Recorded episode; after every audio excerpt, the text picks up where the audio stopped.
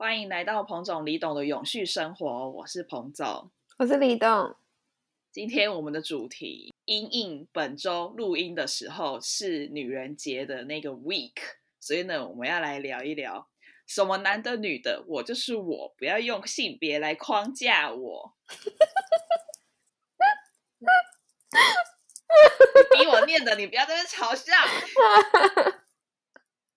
好，我觉得很棒。笑完了没？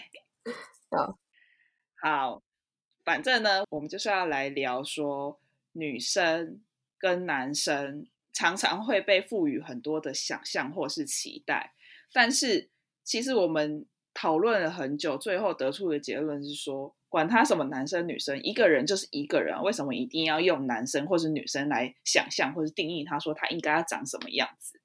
所以，我们今天就来聊一下我们在我们生活中所观察到的对女性的一些框架，还有一些期待，那还有我们自己对这些框架的想法，这样子。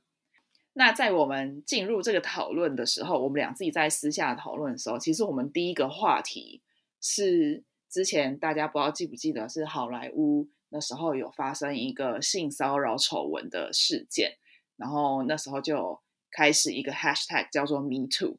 那我们两个在开始聊今天想要聊这个主题的一开始聊的主题就是 Me Too 这个主题，因为很多台湾的男生在聊到性别平等这件事情的时候，都会想说，台湾女生已经很幸福了吧？不像是其他比较落后的国家会对女生有性暴力啊，或者是。真的很不平等对待，比如说不准读书、不准开车、不准做什么做什么。台湾女生相对来说应该已经很平等吧？我们还有那个性别保障的席次给女生，然后而且就是各种权利都很平等，你到底还要追求什么？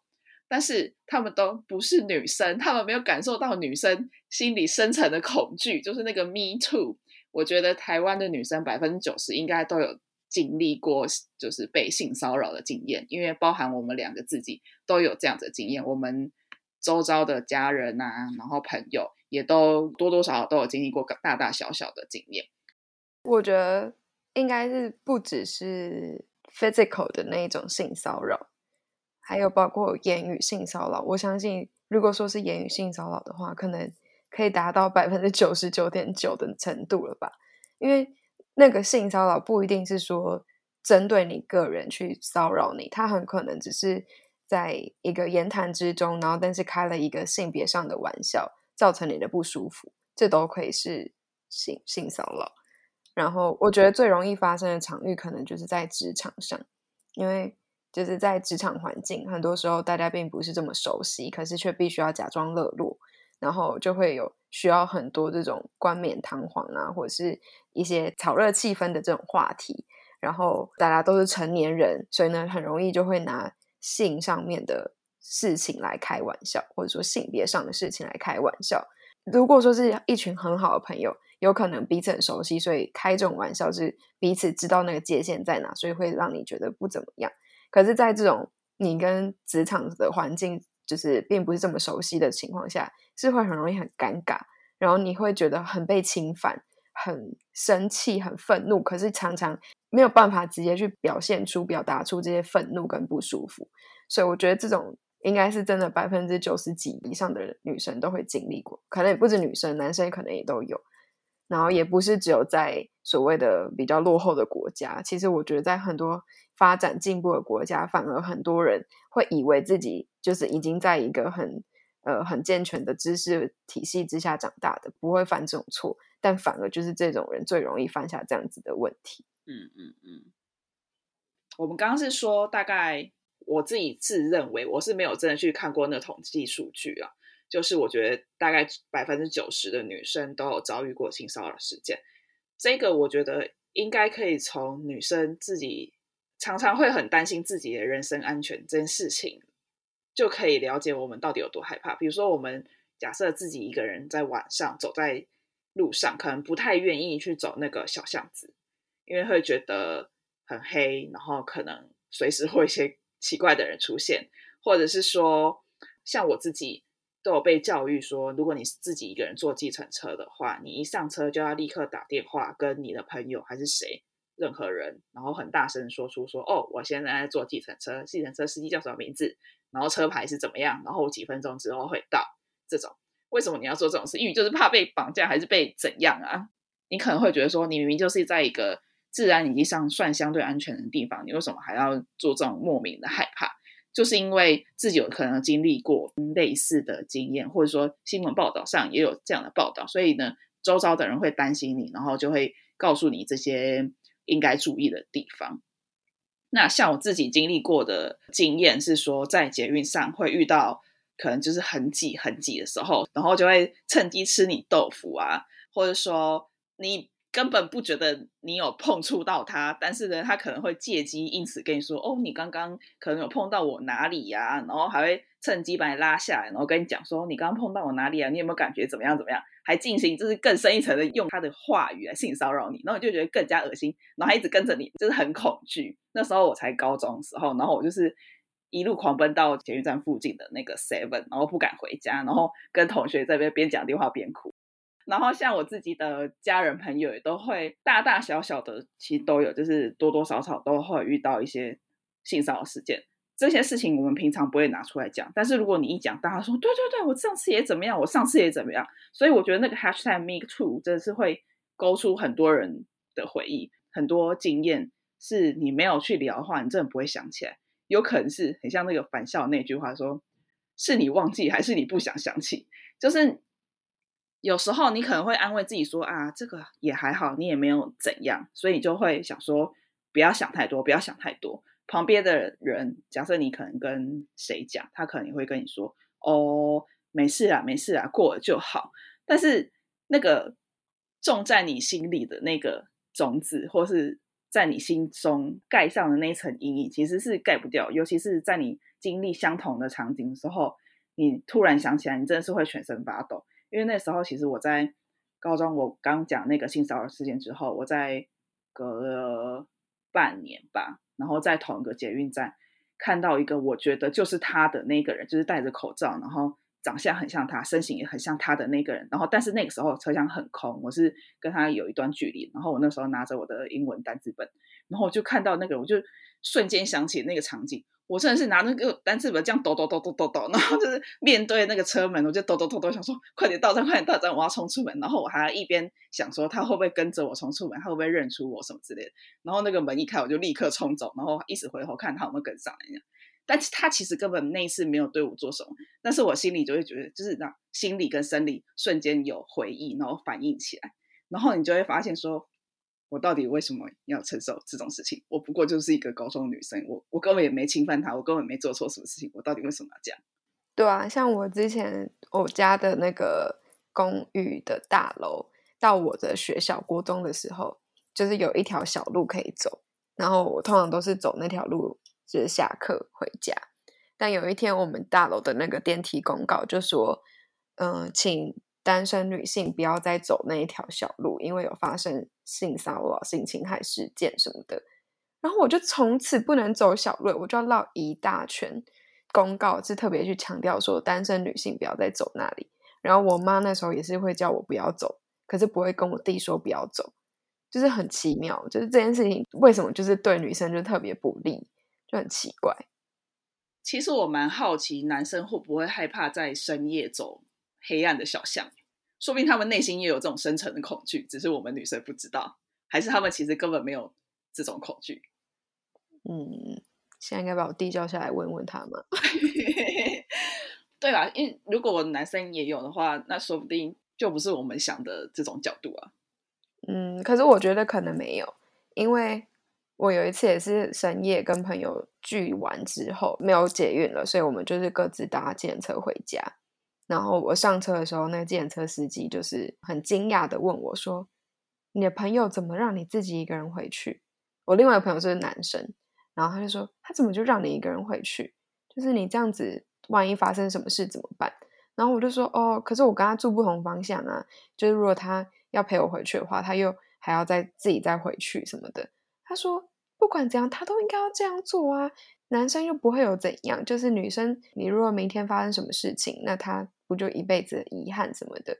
然后那个计程车司机是男生，所以以男生的视角去看我们一个男的，一个女的，他就会觉得男生可以单独，但是女生没有办法单独。嗯，对，我觉得有可能有一些男性也会有这样子的恐惧，可是如果普遍性来说的话，就是可能是女性的比例可能高一点这样子。嗯，然后刚刚讲言语上的性骚扰的话，我就想起一个我觉得非常明显，而且不是这么的严重的性骚扰，可是我自己当下其实是觉得非常的非常非常的不舒服，就是会恶心到我很想要就是冲回家换衣服的那一种。就是那时候是上班，然后呢，那一天就是穿裙子，是短裙，夏天的时候短裙，然后配衬衫。就我自己觉得我穿的很正常，就是一个上班族的穿着这样子。然后就那天到办公室的时候，有一个男同事，他就盯着我看，然后呢就说：“哎，你今天好漂亮哦。”就我不知道为什么那一刻我整个觉得非常的不舒服，因为平常他不会对我这样说嘛。我平常穿裤子穿什么时候，他就不会这样讲。就今天我穿一个短裙，然后呢，他就这样子盯着我看，然后这样对我说，我就觉得非常的不舒服。就而且我平常跟他也没有什么特别的交情，然后他却要对我说这种话，还是我这样有点太过了嘛？呃，看他的反应吧。如果他是用一个很奇怪的表情还有语气在跟我讲话，我可能会觉得他很恶心。就像上次我也是去工作，我是在办一个会议这样子，然后反正我会在讲台的上面晃来晃去就对了。然后呢，我有另外一个同事在台下是在收集大家的意见，这样。然后这个事情是事后我的同事跟我说的，他说：“哎，我跟你说，刚刚我在收集意见的时候，有很多人都传纸条跟我说，可以帮我要前面那个女生的 IG 吗？这样子。”然后我说：“哈。”然后呢，他说：“对啊，他们都说前面的是你同事吗？然后纸条传上就是写求 IG 这样子。”那我心里想说。我不认识他吗？为什么要这样子？然后就是依据我的外表，还是身形，还是怎样？因为我同事有透露说，就是他们可能觉得我有在健身啊，还是干嘛什么叭叭叭的，然后就说想要认识我还是什么。而且他也没有主动来跟我搭话，就是可能会觉得我可能讲话很符合他的痛调，还是说我们聊得很来都没有，我根本连谁都不知道，就只是。因为看到我，然后就说哦，可以求 IG 嘛？这样我就瞬间觉得说，嗯，所以我是不是以后不要这么常出现在台前比较好呢？嗯，而且我觉得主要是不舒服的点还有在于说，他言谈中透露说，哎，你是不是有在健身？就代表说他是在关注你的身体，这件事情很奇怪，然后非常的不舒服。哎，就算你可能默默的观察，你也不需要把它表达出来，就是让别人。突然觉得需要把自己包起来之类的吧，所以我们在聊到我们经历过的不舒服的经验之后，我们就突然觉得说，我们明明同样都是一个人，都是一个主体，你到底凭什么？因为觉得我是女生就可以这样子欺负我？我就觉得很愤愤不平，然后就开始衍生出各种我们觉得这个社会对我们女性的各种框架还有定义，让我们觉得非常的不满，所以我们才要录今天的这一集这样子。好，嗯，好。首先，我们先来聊一下这个社会对于女性的期待有什么。比如说，像我爸就会常常跟我说：“你为什么都没有去做家事？这样子，你以后结婚怎么办？”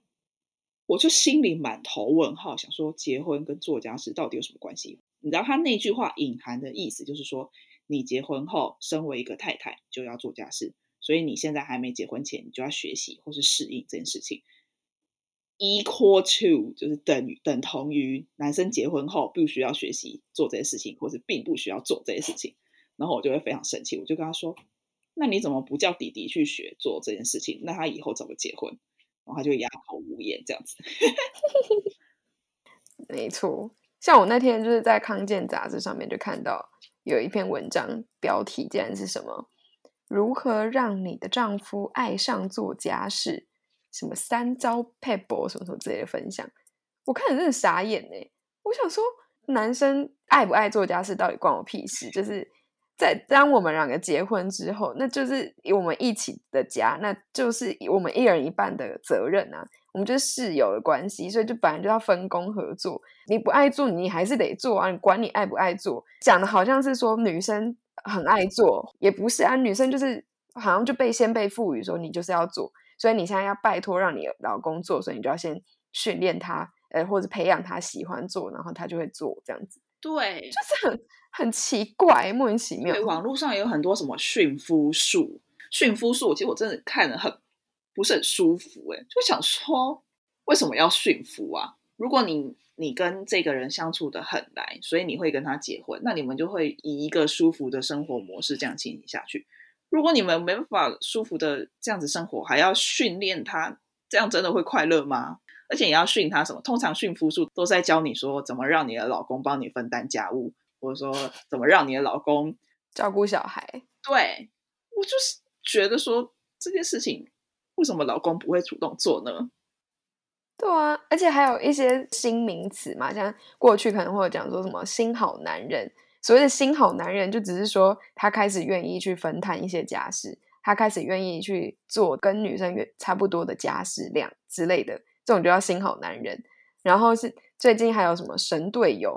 你的老公是神队友还是猪队友？哇，奇怪了，他们还可以选择当神或当猪，那女生不管做多好都是。就是当妈妈这样，奇怪，就真的很奇怪，看不懂这些这些说辞哎。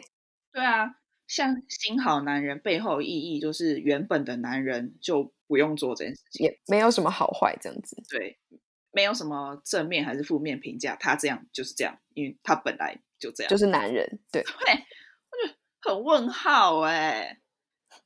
撇除掉做家事这件事情，至少在我们家。如果你有太鲜明的意见立场，或是表达你的想法时候，通常都会被说不要讲这么多。你讲这么多有什么用？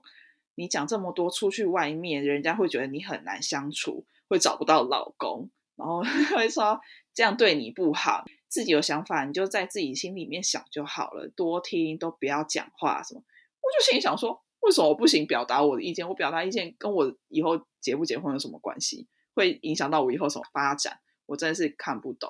对啊，像我爸也是啊，他就是因为我们现在脸书就没什么在用嘛，大家都没什么在用脸书，所以基本上我都只会分享我们粉砖的东西而已。然后呢，他就可能有一天就突然发现我的，就是我整天都在分享这些议题性的事情，然后尤其可能之前有公投啊、选举啊什么的，我也都有表述自己的意见这样。然后呢，他就有一天就会对我很摇头，他就觉得很担心我，就说。女儿啊，我知道你有很多想法，也知道你对这世界很有热情理想，但是这些东西不需要一直让人家知道啊。你为什么一定要让人家知道你的想法是什么？就是我觉得有时候含蓄一点蛮重要的。然后他就有一次这样讲，然后呢，再下一次他不是讲，他直接传赖给我，就是传了一个莫名其妙，反正他们就有很多这种罐头东西。然后呢，内容就是在说女性。不需要追求什么事业上的成功啊什么的，有时候幸福很简单，忍一时就过了，然后忍一时就可以得幸福什么之类的这种话，反正意思就是说，他觉得我应该要把自己包起来，不要不要这么锋芒外露，然后呢就可以得到幸福。什么意思？就是他就觉得你只要愿意去当一个牺牲奉献者。那就会拥有一个幸福美满的家庭。我不能依靠我自己争取幸福吗？嗯，他的眼里就是觉得幸福就是所谓有一个圆满的家庭啊什么的，就走向那一条路就对了。然后呢，走向那一条路的前提就是女生要牺牲奉献，你不可以跟男生一样都是，就是假如一个家庭两个人都这样鲜明的想法，那就会太尖锐，那两个人就可能最后就。太有想法就冲突，然后就不会幸福这样子。所以呢，他就觉得女生你就是忍一下，你就可以得到幸福。我就觉得很莫名其妙，我就不相信他会传这东西给我弟，他就最好传给我弟。他传给我弟，我没有意见，但他为什么就只传给我呢？他到底想表达什么？你确定你弟没有收到吗？没有。但其实我觉得这种想法对男生来说多少也有压力耶。因为你看，在他的眼里，觉得说女生嫁到一个好老公就是一生的幸福，所以我觉得男女生在面临所谓的人生成就的时候，有不同的压力。女生可能在一般传统的长辈，他不会期待你在工作上一定要达到什么，然后你只要找到一个好老公嫁就可以。但是男生他可能会面临一个压力，是说你在几岁之前没有达到什么样的工作成就，你就是没用，你就是不能娶老婆，你就是养不起这个家，什么八八八的。但是我觉得这对男生也很不公平，因为每个人本来就是有自己的时间轴、时间线，他想要在什么时候达到什么样的规划，那是他自己的人生。为什么一定要规定他说哦，你一定要在三十岁之前成家立业呀？然后一定要怎样怎样怎样啊？然后为什么男生就一定要给女生一个幸福美满的家？为什么不是两个人一起共同建立，或是甚至女生能力强一点也没有关系啊？为什么会有什么女强男弱的家庭？什么爸爸这种很多哎，所以我觉得对。性别有一个期待，都对两性都是不公平的，就是不只是像我们女生现在就是感受到的压力。对啊，就是这就是我跟我弟之前有讨论过，他就说：“姐姐，你有没有发现大学生出国交换啊的这种比例，或出国念书、去打工旅游、打工换宿的这些比例，女性比男性高非常多，至少在台湾是这样。”然后我就说：“哎，真的，我好像有看到这个数据，而且如果男生有出国。”交换的也是以中国大陆为最大的比例，很少去跑到什么欧美国家，然后什么日本、韩国什么，反正就更远的地方，就那个比例都相对较少。然后他就说：“没错，他说你你这样就知道为什么吧？就是台湾男性就是被还是被赋予一个，你就是必须要很快的有所成就，然后你必须要比你的另一半还要更有能力赚钱，所以他们没有这个时间去什么旅游啊，去干嘛的，去浪费时间。”就是他们应该赶快想办法毕业，可能大学毕业不够，你还要念硕士，尤其理工科的找工作至少都要硕士毕业，所以你就还要念硕士。那念完硕士之后，你又还要当兵，当完兵之后哪有时间还去交换呢？你就要赶快去工作啦，不然你去交换回来都几岁了？就是你比如说这样算一算，可能二十七岁了，结果你又还没有得到第一份工作，大家就会觉得为你担心。可是他明明做的事情跟女生是差不多的，但女生就不会被担心，男生就要被担心。对他来说，就是也是觉得台湾的男性是比女性还要更被压迫的。嗯嗯嗯。不过更被压迫这一点，我倒是没有很认同的。就是有被压迫，我是有认同。对啊，就是这是主观的感受，主观表达出来的意见。但是，就是至少从各自的主观角度，就可以去得出一个客观的事实，就是两性都有被受到压迫。嗯嗯嗯。然后讲到这些东西的时候，我跟一些长辈在讨论这些话题的时候，可能最后会跟我说的就是：但是男生女生就是不同啊，男生的那个身体结构跟女生就是不同啊，所以你要我们怎么去同样的去对待男生女生，就是应该要做不同的事情，就是应该要被不同的对待。然后我就觉得那个不同，并不是只是男生跟女生的不同，当然你可以说，呃，我们的构造有不同。可是不代表说拥有那个构造的人就一定会是怎么样，就是拥有小鸡鸡不代表你就一定会长大肌肉，不一定代表你就会比较强壮，肌肉也有可能是可以长在女生身上的。那这样子就为什么一定要去搬书的时候都是男生去呢？就是愿意去搬、喜欢去搬、喜欢去运动，或是有有那个体力去搬的人，不是都可以去吗？我们为什么不是回归到每一个个体去看？为什么要先用性别去决定这个人该做什么？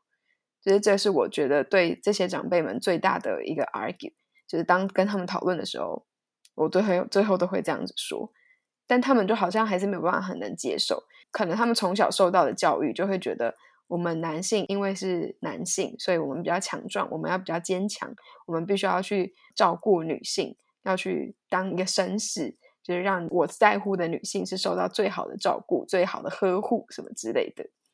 大家常常会讲姐弟恋、姐弟恋嘛。然后其实我小时候听都没什么感觉。我第一次对这个名词有感觉的时候，是有人告诉我说，通常一对情侣都会是男生的年纪比较大，因为这样男生才可以照顾女生。然后我就突然觉得说，嗯，为什么啊？不是谈恋爱就是两个人互相喜欢而已吗？女生年纪比较大会怎么样吗？这样，然后我才瞬间联想到说，哦，对，所以没有什么兄妹恋呐，只有姐弟恋呐，所以大家才要一直刻意强调某些，比如说艺人的情侣是姐弟恋或是怎样。因为我以前看到想说这件事情有什么好当成标题的，就不懂，那时候就只是不懂而已。后来知道这件事情之后，才想说，这社会也太无聊吧？连就是男生女生谁年纪比较大都要拿出来讨论，会不会太闲？想这这到底有什么好讲？就是谁比较大有差吗？这种感觉。所以这一个社会其实对男生女生都有特定的想象。这件事情其实我们可以从父亲节或是母亲节礼物的广告就可以看得出来。通常父亲节的时候，大家都在广告说按摩椅呀、刮胡刀啊，或者是各种享受设备，或者什么耳机呀、iPad 啊什么的。但母亲节的时候，就是各种家电，比如说洗碗机呀、扫地机器人呐，还是什么超好吸尘器。对，然后。以前其实对这种感受不深，但是到长大真的自己要买礼物的时候，开始在那个网络上搜寻母亲节礼物，然后就会看到，想说为什么都是一些家电啊？就是我不能买别的吗？然后父亲节的时候就一定是那种高贵的享受品，然后你就会心里想说，所以爸爸在家里工作到底什么？仔细想还真没有，就会瞬间想觉得说，哇。这个差别也太大了吧？为什么我妈就不能去享受？但是这点我在我家比较没有那个，因为我们家的家事是四个人分摊的那一种。啊，对，只是那个礼物的东西的确就是那样，就是真的就长那样，你大家都看得到广告。就是我从小就记得，好像父亲节就是买刮胡刀。对，然后长大一点点，可能会想到说，哦，好像可以买皮夹，因为会发现爸爸在用皮夹，但是。从小到大到现在，广告几乎都是刮胡刀，从来没有变过。然后妈妈的东西，母亲节的广告就真的是一堆家电用品。这点真的是自己开始做家事的时候，真的会觉得非常荒谬。就是到底在干嘛？给母亲哎，可是为什么却是一个买到我们家里面的东西来？那个意义到底在哪？那但是却大家都好像很习以为常，就是觉得应该是如此。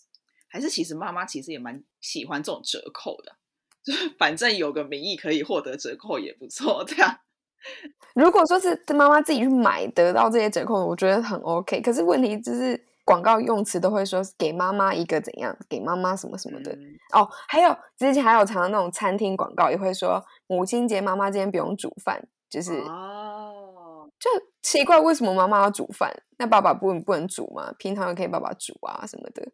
女儿也可以煮，儿子也可以煮啊。对对呀，你知道，像我爸都会一直念我说不煮饭，不煮饭。他说：“这样你以后结婚怎么办？你老公吃什么？”拜托，我有在工作，我有在上班，好吗？我为什么一定要煮饭给他吃？为什么他不能煮饭给我吃？或是我们不能就是自己各自解决，还是自己就是我们一起想办法都可以？为什么一定要是我煮给他吃呢？奇怪嘞，我就不喜欢煮饭，而且他就一直觉得说。女生怎么会不喜欢煮饭？女生怎么会不擅长煮饭？我就啊，我就不会，我就真的不会煮。我煮出来的东西我自己都不想吃，你真的很烦呢。为什么一定要逼我煮嘞？就是有人不喜欢煮饭，OK？嗯，对。所以刚回到刚刚说的，就是都要回到个体去讨论嘛。哎，不是说长这样子器官的人就是会喜欢煮饭，并没有这种事情。对啊，而且如果真的都是这样的话，那也抹杀了另一个性别啊，就是。他说不定长小鸡鸡的那一个，他就是喜欢煮饭，结果在这个社会框架之下，他反而觉得拿起厨具是一件很可耻的事情。嗯，就 这些东西真的都一体两面，大家就是回归到个体去思考。嗯嗯嗯嗯。刚刚讲父亲节、母亲节，我觉得还有很明显的一个东西，情人节，很多时候会是说男生要送给女生什么礼物。嗯嗯嗯。就很奇怪，为什么是哦？你就要准备花给女朋友，你要准备戒指，你要准备那个巧克力什么之类的，就很少说是女生给男生。日本可能有所谓的白色情人节，是要女生要回应男生的情感嘛？嗯，那可是那也是回应男生，就是假设他没有被追求的话，他也没有在这一天主动追求的意思的感觉，就是女生好像总是在一个被动的角色。嗯，然后像结婚也是啊，就是呃，男生会被说要跟女生求婚，嗯，然后女生会去期待说被求婚，这些也很奇怪，就是结婚不是我们两个说好的事情吗？然后为什么会变成是说好像要一个人去求另外一个人，然后好像是呃女生要把她的生命就要交给男生，就这个这个结构就是到底为什么要这样形成？当然，如果说那两个人他们就是有这样子的喜好，就是他就是觉得我就是嫁给你，我就是要把我托付给你，这种我觉得 OK，你们讲讲好就好。可是不需要把这一套就是要套用到所有人身上吧？就好像变成一个枷锁。哎，你怎么没有被求婚？哎，就开始在比较说你被求婚的桥段怎么样，或者什么什么之类的，就很奇怪啊。所以有这种性别想象，真的是很多重的压力耶。一则是说社会期待说，哦，你是这个性别，所以你应该要怎么样；另外一则是说，同样性别也会互相比较，我被这样对待的时候，你有吗？还是怎样？我就觉得真的是太多无谓的事情了。就是能不能就是像我标题讲，我就是我，不要用性别框架我。真的是这样。李董之前跟我说的。那个性别是一个光谱，他那时候想不起光谱的字，性别就是一个光谱。我那个阴柔的成分就是每个人都有分，我可能是百分之六十七，你可能是百分之七十三，就没有什么呃，我是百分之百，然后你是零这种，就就没有这么黑白分明，中间就是会有那个成分的多跟少。那每一个人都不一样，你为什么一定要这样拿来比较呢？我就是我啊，我就喜欢怎么样，我就是。我的个性就是如此，我所呈现出来样貌就是如此。为什么一定要拿一个跟我完全不一样的人相互比较呢？只是因为我们是同一个性别，就非常奇怪。嗯，这真的变成一个抱怨大会了。我们就是抱怨大会啊！我们这边讲大家很奇怪，就是这个事件很奇怪的。不然有有一个正当的理由可以合理化这一切吗？我不知道哎，这真的是很难。很难理解，就对我现在的我来说，就是很难去理解这一切。可是当我可能无知的时候，我会觉得，就也不会去思考，就觉得哦，就是这样。所以我觉得我没有办法去理解这样子的人，这样子的群众，例如我爸。对，就是我觉得我爸呢，他就是一个表面上看起来开明的人，然后实质上呢，他其实却有非常鲜明的刻板印象。他就觉得男生就是要怎样，女生就是要怎样的那一种人，所以我觉得这种人是最最最可怕的。他比起那种明着跟你说“哦，男女本来就要不一样啊”什么的那种还要可怕，因为他会跟你说“哦，对，就是女人也要好好发展，然后什么啊，不管男的女的我都一样爱什么之类的”这种表面上说这种话，但是他实际上一样爱，但他不是一样的方法去爱，他不会用一样的期待去期待你。这种真的是很可怕，因为他自己不知道自己在差别待遇，或是他其实知道啊，只是不想承认。对啊，就是反正他就是口是心非。好，反正呢，我们这一集就是想要跟大家讲说，不管是哪一个性别，男生也好，女生也好，大家就是一个主体，互相尊重以及互相承认彼此的主体性。因为我们谈到后来都会觉得说。一个人他就是有自己的想法、自己的个性，还有他自己可以应该呃有的权利或者可以去做事情，不应该有其他外在的限制去呃规定他说你一定要怎样，你不能怎么样。我们既然自称是一个民主自由的社会，其他社会我是不敢说，在台湾我们自称，而且我自认为应该还算是个民主自由的社会。如果既然是在这样子的前提之下，我们。应该没有必要用我们的想象，还有我们的旧有的思考方式来限制我们的发展吧。我们是不是应该也要让自己的心自由一点、开放一点，开始去思考说：哎，我们为什么会先去期待一个人应该怎么样，才去看他实质的作为？我们如果有这样子的呃先前印象的时候，我们也许可以先检讨自己说：哦，我是不是开始有一些呃。刻板印象出现了，或者说我是不是这样子的想法会限制我自己，还有对他的想象？嗯，我觉得就是如果能够互相尊重，更能够去尊重每一个个体，让他自由的发展，就是所谓的让天赋自由，那这个社会应该就会更加的温暖，更加的包容，然后也会绽放的更加美丽。就是每一个人都可以活出自己的样子嘛，所以他。可以不需要被压抑，他也不需要被隐藏、被被批判、被评分。不要再给我打分数，就是不要再以以我是一个性别女性，所以我针对身为女性的这个表现上，我得到几分。常常好像是我们刚刚讲的那些期待嘛，其实都是在这样子去打分数。就是我们会觉得，呃，现在假设你是一个二十几岁的女性，你应该要怎样？你是一个当妈妈的女性，你应该要怎样？你是当老婆的女性，应该要怎样？在期待女性的同时，其实也是在期待男性，这些都是对等的，对谁都没有什么好处。就可能只有那些既得利益者，或者说刚好符合这样子框架的人，他们是所谓的没关系的人。就是啊，你这样打分数，我也刚好可以拿高分，那当然就很好。对如果觉得说什么社会更和谐的发展是很抽象的想象化，另外更实质就是我们可能最前面讲那个身体上或是言语上的性骚扰就可以减少吧。因为如果你认知到别人的主体性，还有尊重他人的话，你就不会任意的去骚扰别人，因为你就会因为尊重别人而减少你原本不应该有的想象或是言语，甚至是行为。我觉得就可以回归到你刚才说嘛，我们是一个自由民主的社会。那自由，大家应该从小都有听过，什么叫自由？就是不会去干扰别人的自由为自由啊。在这个前提之下，那你就是像刚刚说的，你可以自由去想象你身为一个女性，你想要怎样，或是你身为一个男性，你想要怎样。但你没有必要去把你自己的想象去附加在别人身上，你不用去期待别的女性应该要怎样，别的男性应该要怎么样。你只要去期待管好你自己，做你自己的事情，把你自己的样子活出来就好，不需要去干涉别人。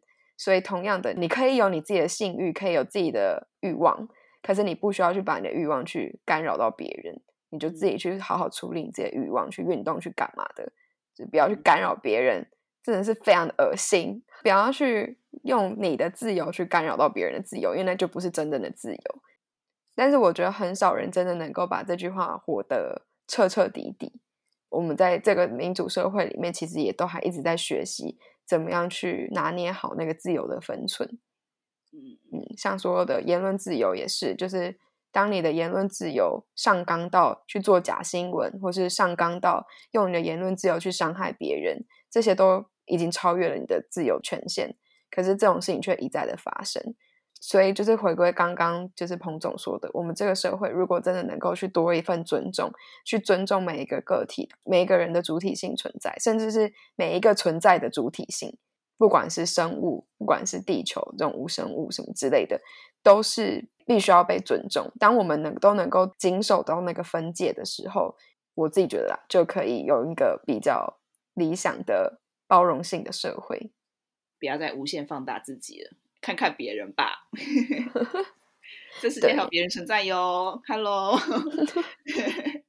真的，我之前二零一二年的时候第一次认识到 “YOLO” 这个词，“You only live once”，然后那个时候大家。在使用这个词的时候，都是在说哦，因为你就是只活一次，所以不要想那么多，勇敢去冲，勇敢去追梦什么之类的。那时候就是很喜欢这句话，就觉得好热血哦。对啊，我就是当然就只活一次，我为什么不冲？我我不要不做事情，然后让自己后悔什么的。然后，但是一直到最近，我才终于重新的去体认这句话，就是因为是 you only live once，所以你才更不应该肆无忌惮。你就只活这么一次，诶但是这个世界是一直一直一直在运转，难道你要做出很夸张的事情，然后让其他一直在运转的这个世界必须要去帮你善后吗？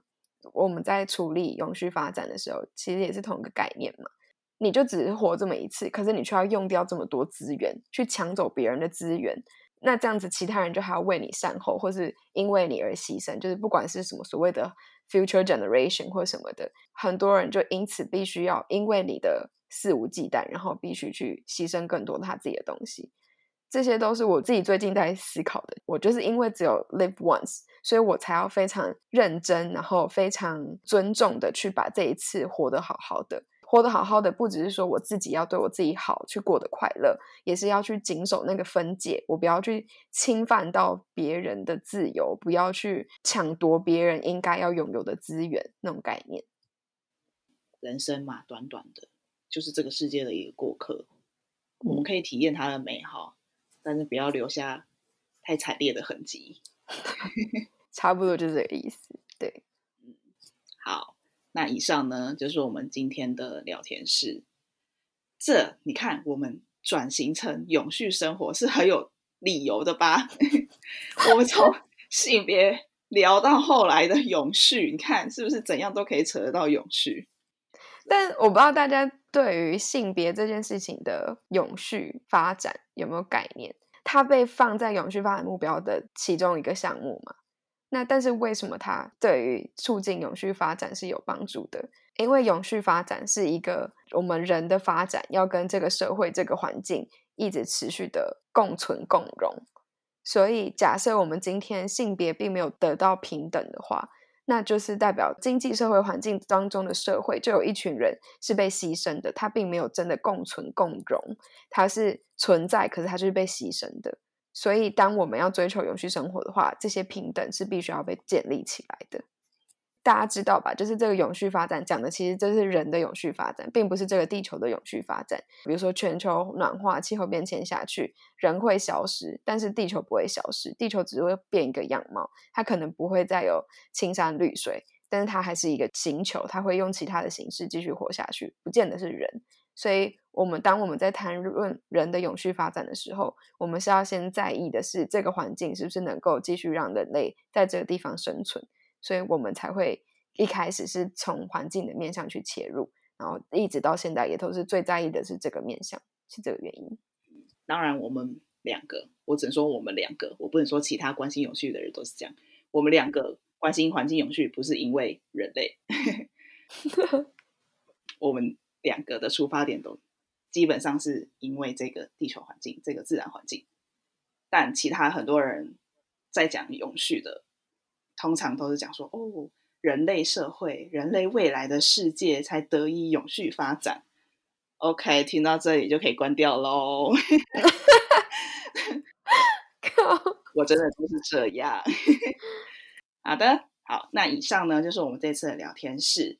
如果还有对其他相关主题有兴趣的话呢，可以到下方的连接点彭总李董的永续生活网站上呢，有其他更多的。文章或是 Podcast，那当然也可以从网站上连接到我们的 Facebook 或是 Instagram。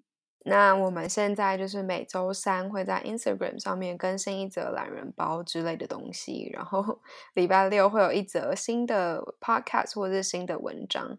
那就是也欢迎大家在各个平台上跟我们留言互动，想听什么跟我们说，听到什么想跟我们讨论也跟我们说。